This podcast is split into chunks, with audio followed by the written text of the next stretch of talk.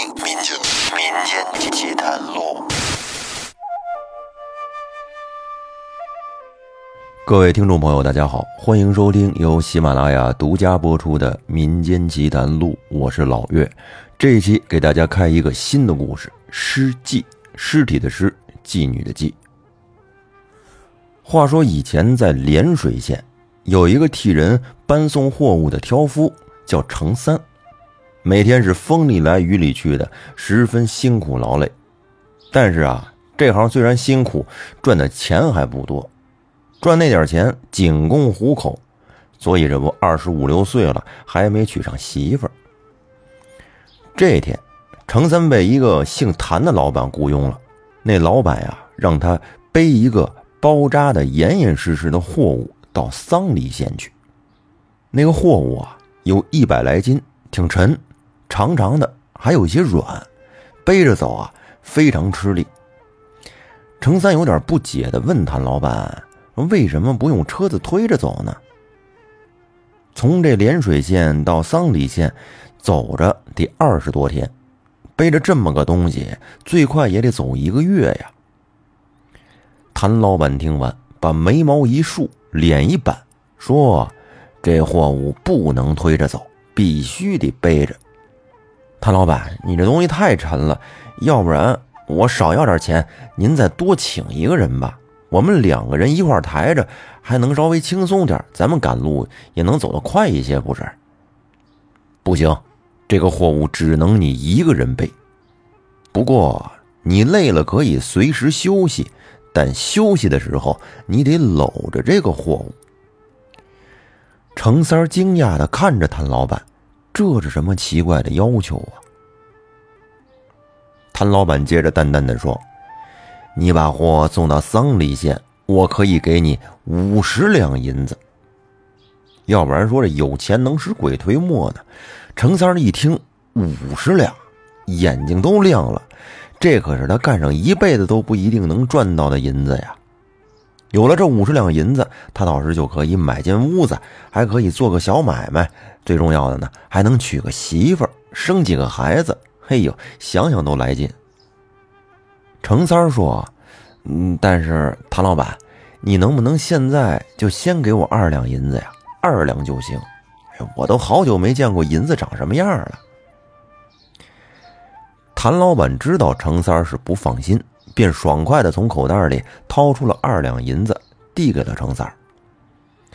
程三接过银子，顿时觉得浑身都有劲儿了。哎，背着这个货物，走路都觉得轻快了很多。不过。货物那么重，那么长，确实不好背。程三一口气背着走了一个时辰，已经累的是满头大汗，两个脚就跟灌了铅一样的沉。见程三累的实在不行了，谭老板便提出让程三休息一会儿。正好前面有个客栈，偏僻又破旧，这正合谭老板的意。于是两个人就朝着客栈。走了过去。程三虽然穷，但是跟着老板运货，老板有钱呐。平时呢，吃的住的条件都不会差。但是像这次这样破旧的客栈却没有住过。他们这一进客栈，就看见一只大老鼠从程三和谭老板的面前大摇大摆的走了过去。这个条件可想而知了。程三是扯着嗓子喊了半天。才见一个头发蓬乱、衣服邋遢的店小二懒洋洋地走了出来，不太耐烦地招呼着两个人。看到这儿，程三就有点不想住了，笑着对谭老板说：“老板，天色还早，我休息一下还可以再接着走的，要不我们到前面去住店吧？”谭老板却说：“前面不一定有客栈，就在这里住吧。”程三还想说前面肯定有客栈，可谭老板已经掏出了铜板，把房间都给订好了。谭老板只要了一间房，程三很不理解，谭老板并不穷啊，能随手掏出二两银子给自己的人，却舍不得十多个铜板多开一间房，难道是谭老板十分胆小，晚上一个人睡觉害怕？进了房间，程三儿便想着靠在床上休息一下，可谭老板却吩咐让他把货物也放到床上去，让程三儿搂着一起睡。程三儿故意问：“那老板，您睡哪儿啊？”“我不累，我坐着就行。”说起来，这谭老板真奇怪，这货物也挺奇怪。程三心里暗暗嘀咕着，他很想把货物打开，看看里面到底是什么。不过这个货物包的实在太严实了，里三层外三层，程三顶多也就是摸几下，可是什么都没摸出来，只好作罢。把货物搂在怀里，程三很快就睡着了。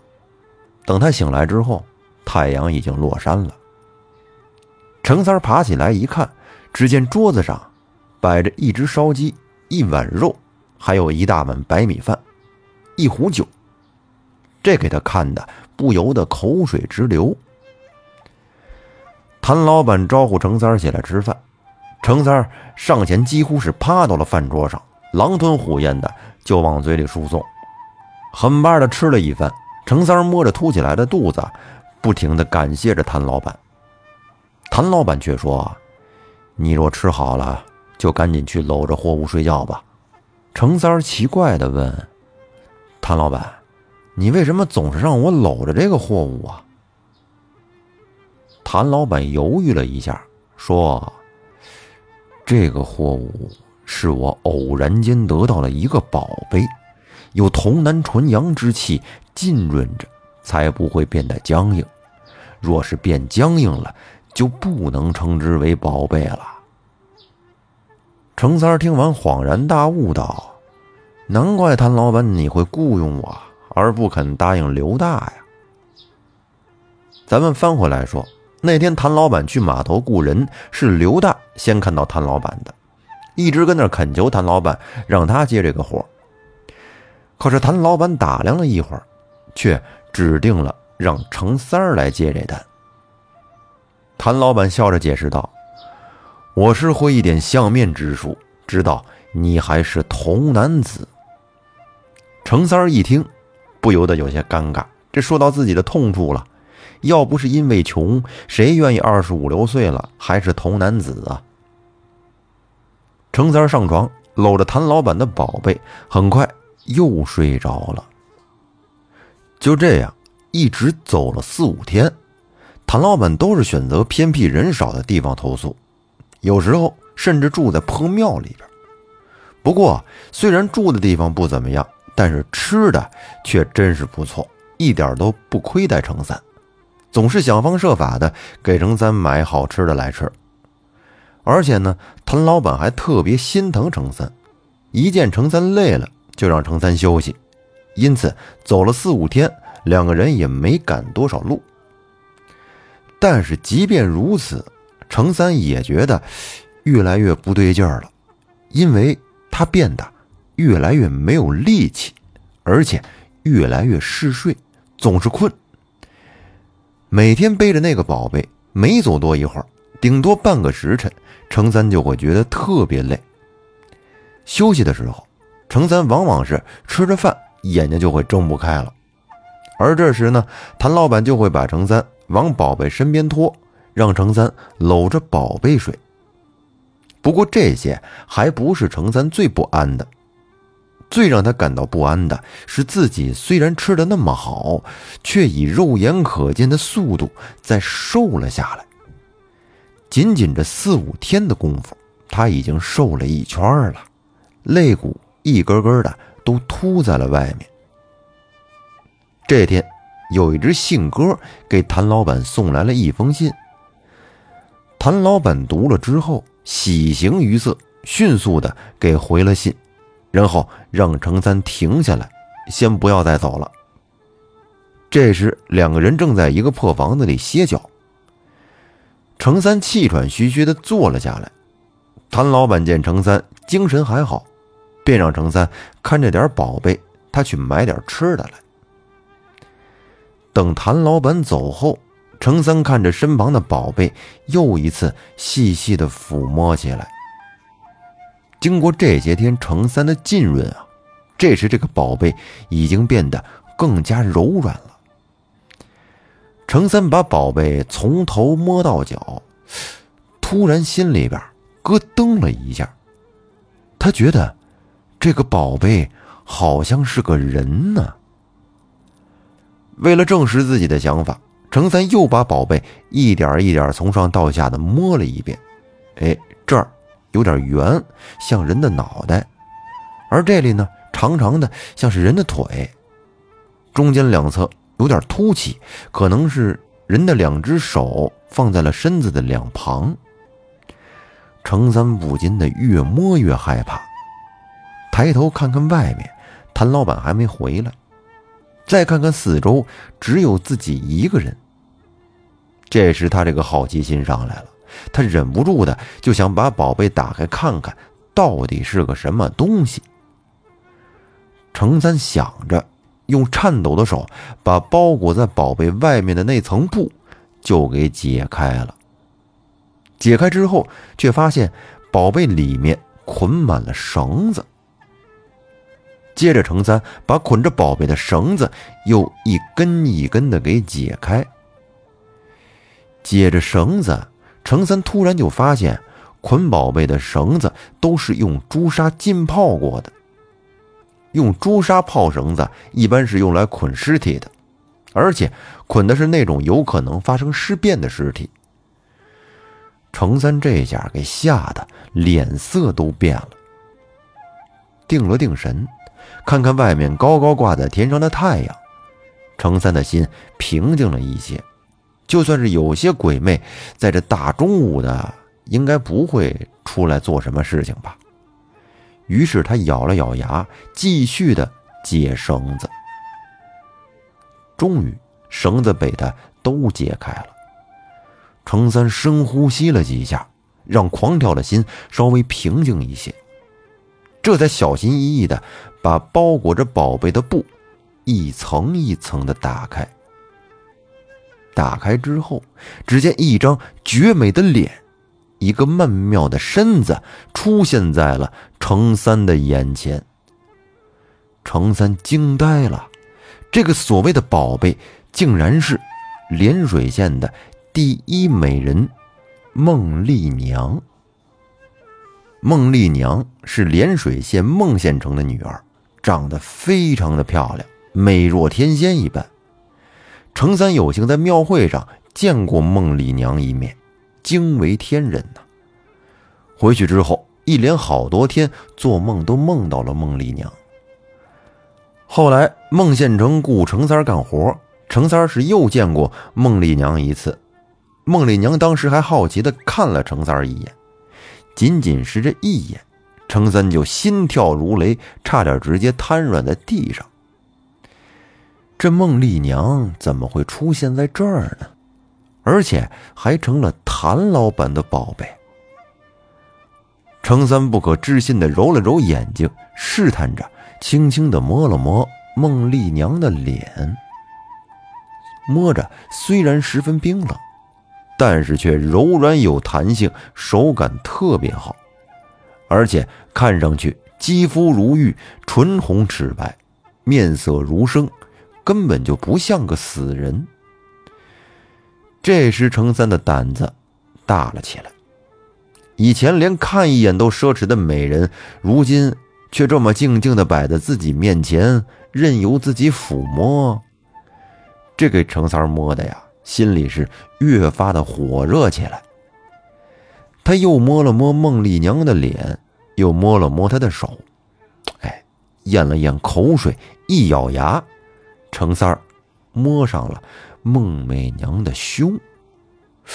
哎，这一摸有点不对呀，胸口怎么有点空呢？程三儿是一不做二不休，干脆把孟美娘的衣服。肚兜都给解开，两团雪白出现在了程三儿的面前，程三儿差点鼻血都喷了出来。不过只一会儿，程三儿就冷静了下来。只见孟美娘的双乳之间盖着一张黄色的符纸，显得十分怪异。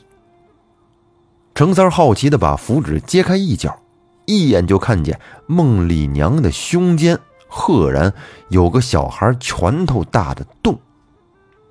这一下吓得他跌坐在地上，符纸也顺带着给扯了下来。符纸一扯，孟美娘便腾的一下坐了起来，眼睛直勾勾的盯着程三儿。程三儿吓得是魂飞魄散，连滚带爬的就往旁边躲。接着，只见孟丽娘一下子就飞了起来，衣服披散着，雪白美妙的身子就这么赤裸裸的展现在了程三面前。可是现在的程三儿已经没有了半点欣赏美丽身体的念头。孟丽娘虽然是绝色佳人，可是佳人走路是靠飞的。而且胸口还有个洞，眼睛直勾勾，嘴角还挂着恐怖的笑容时，谁还敢对家人有想法呀？程三儿是嗷嗷的惊叫着，被孟丽娘追得四处躲藏。可程三儿他是靠跑，孟丽娘却是在上面飞，没几下，程三儿就被孟丽娘追到了破屋外边。程三儿是使出了吃奶的劲，拼命的跑。忽见前面有个小树林，程三是连忙朝着树林的方向跑了过去。好在孟丽娘有点傻，她的衣服被树枝给挂住了，只会使蛮力往前挣，结果这一挣被挂得更紧了。程三趁此机会是没命的跑，终于不见了孟丽娘的身影，这才瘫软的坐在地上，汗如雨下，气喘如牛。差点累晕过去。他坐在地上，大口大口的喘了好一会儿，这才颤抖着，双腿哆哆嗦嗦的，打算爬起来继续跑路。可努力了一番，程三儿还是爬不起来。他害怕的四处张望着，生怕孟丽娘再一次突然出现在他眼前。就在这时，有一个老道走了过来。程三儿见了，连忙喊救命。那么，既然是老道，就肯定会法术啊。那这老道能用法术降住孟丽娘吗？咱们下期接着讲。感谢大家的收听，再见。